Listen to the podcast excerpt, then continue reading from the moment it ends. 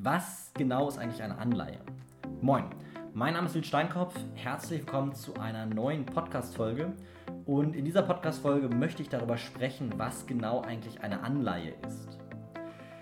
Erstmal sind Anleihen Wertpapiere und ähm, sie stellen die größte Assetklasse vom Volumen her, die größte Assetklasse dar, die es gibt. Deutlich mehr Volumen, deutlich größeres Volumen als die Aktien noch. Aber was genau eine Anleihe eigentlich ist, das möchte ich jetzt klären. Und zwar sprechen wir bei einer Anleihe oder sprechen wir bei einer Anleihe über im Prinzip über ein Darlehen. Also eine Leihgabe von einem Anleihenkäufer an einen Anleihenemittenten. Der einzige Unterschied zu einem klassischen Darlehen ist, dass diese Anleihe im Prinzip eine, ein standardisierter Darlehensvertrag ist, der mehrfach ausgegeben wird. Teilweise hunderttausendfach, millionenfach. Und ähm, dieses, dieser Darlehensvertrag wird quasi über einen Kapitalmarkt veräußert. Das heißt, ähm, eine Anleihe ist im Prinzip nichts weiter als ein Kredit von einem Anleihenkäufer an einen Anleihenemittenten. Und wer sind diese Emittenten bei Anleihen? Äh, in der Regel sind das Staaten, aber auch Unternehmen und Banken. Der Großteil der Anleihen läuft tatsächlich an Staaten, Gemeinden, Kommunen und äh, wird genutzt, um den Staats, also die Staaten zu finanzieren, Straßenbau zu finanzieren, Infrastruktur. In der Historie hat man auch gesehen, dass nicht selten auch Kriege damit finanziert wurden.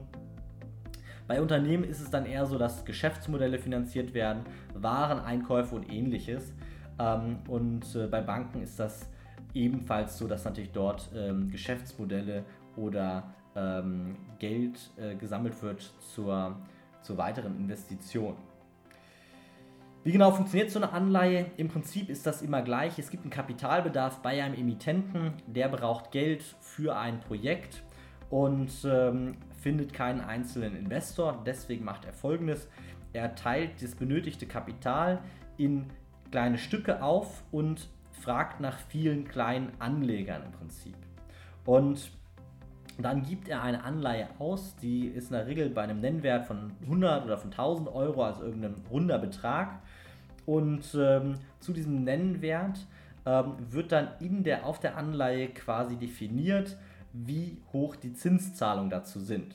Das heißt, es wird dann quasi eine Anleihe veräußert, auf der feststeht, wie viel Zinsen der Käufer der Anleihe dafür erhält. Und wenn wir historisch das Ganze angucken, dann hat das früher so funktioniert, dass man eine Anleihe erworben hat. Das heißt, man ist zu einer, zu einer Kasse gegangen, hat dort diese Anleihe gekauft und hat zu der Anleihe einen Couponzettel bekommen. Und auf diesem Couponzettel waren oder in diesem Couponzettel waren die ganzen Coupons gebündelt und jeder Coupon hat im Prinzip eine Zinszahlung bedeutet. Und hat das so funktioniert, dass man dann auf der Anleihe die wichtigsten Merkmale geregelt hatte, also wie der Nennwert war, wann die Zahlungen fällig sind ähm, und äh, dann noch unter anderem in der Regel welcher Rang die Anleihe hat, also es kann natürlich bei einem Emittenten auch mehrere Anleihen geben. Und wenn dieser Emittent insolvent wird, dann muss natürlich irgendwie geklärt sein, welche Anleihen zuerst gezahlt werden. Da gibt es Anleihen, die sind vorrangig, gibt Anleihen, die sind nachrangig. Das heißt, es wird der Rang einer Anleihe geklärt. Aber das Wichtigste ist, wie gesagt, ähm, die, die Rückzahlung und die Zinszahlung.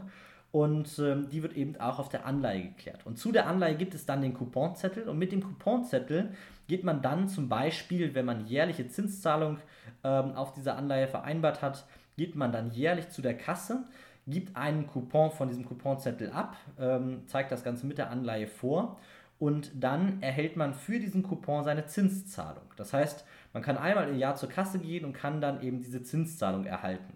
Heute ist das Ganze natürlich digital, das heißt, man hat eine Anleihe nicht mehr in Form eines Zettels und auch kein Couponzettel, sondern man erhält einfach ähm, jährlich dann seine Zinszahlung. Früher war das aber so und dann nach Ablauf dieser, ähm, dieser Laufzeit der Anleihe ist man wieder zu der Kasse hingegangen, hat seine Anleihe wieder abgegeben und hat sein Geld zurückbekommen. Also den Nominalbetrag, den ersten Betrag, den man für den Erwerb der Anleihe veräußert hat. Das heißt, der Zahlungsstrom ist ungefähr so, man gibt 10.000 Euro aus, erhält dann 10 Jahre lang 100 Euro durch die Couponzahlung bei einer Verzinsung von 10%. Das ist jetzt mal so eine hypothetische Verzinsung. Und geht dann mit der Anleihe nach, nach der 10. Zinszahlung wieder hin zu der Kasse, gibt die Anleihe ab und erhält sein, seine 1000 Euro wieder. Jetzt habe ich gerade schon mal die Zinszahlung angesprochen. Wovon ist die abhängig? Die Zinszahlung hat, ist natürlich abhängig davon, wie das aktuelle Zinsumfeld ist. Also wenn das Zinsumfeld im Markt aktuell bei 5% liegt, dann ähm, ist es natürlich sinnfrei, die Anleihe für 3% an dem Markt anzubieten, weil da sagt sich jeder Anleger, naja, warum soll ich das machen? Ich kriege quasi auf dem Tagesgeldkonto risikofrei 5%, dann gehe ich doch nicht hin und kaufe die Anleihe für 3%.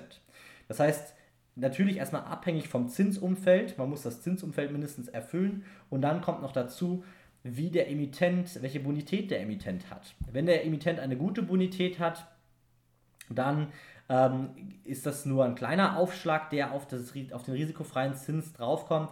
Hat der, Bonität, äh, hat der Emittent eine schlechte Bonität, dann muss er natürlich deutlich mehr bezahlen als der risikofreie Umgebungszins, den man am Markt findet.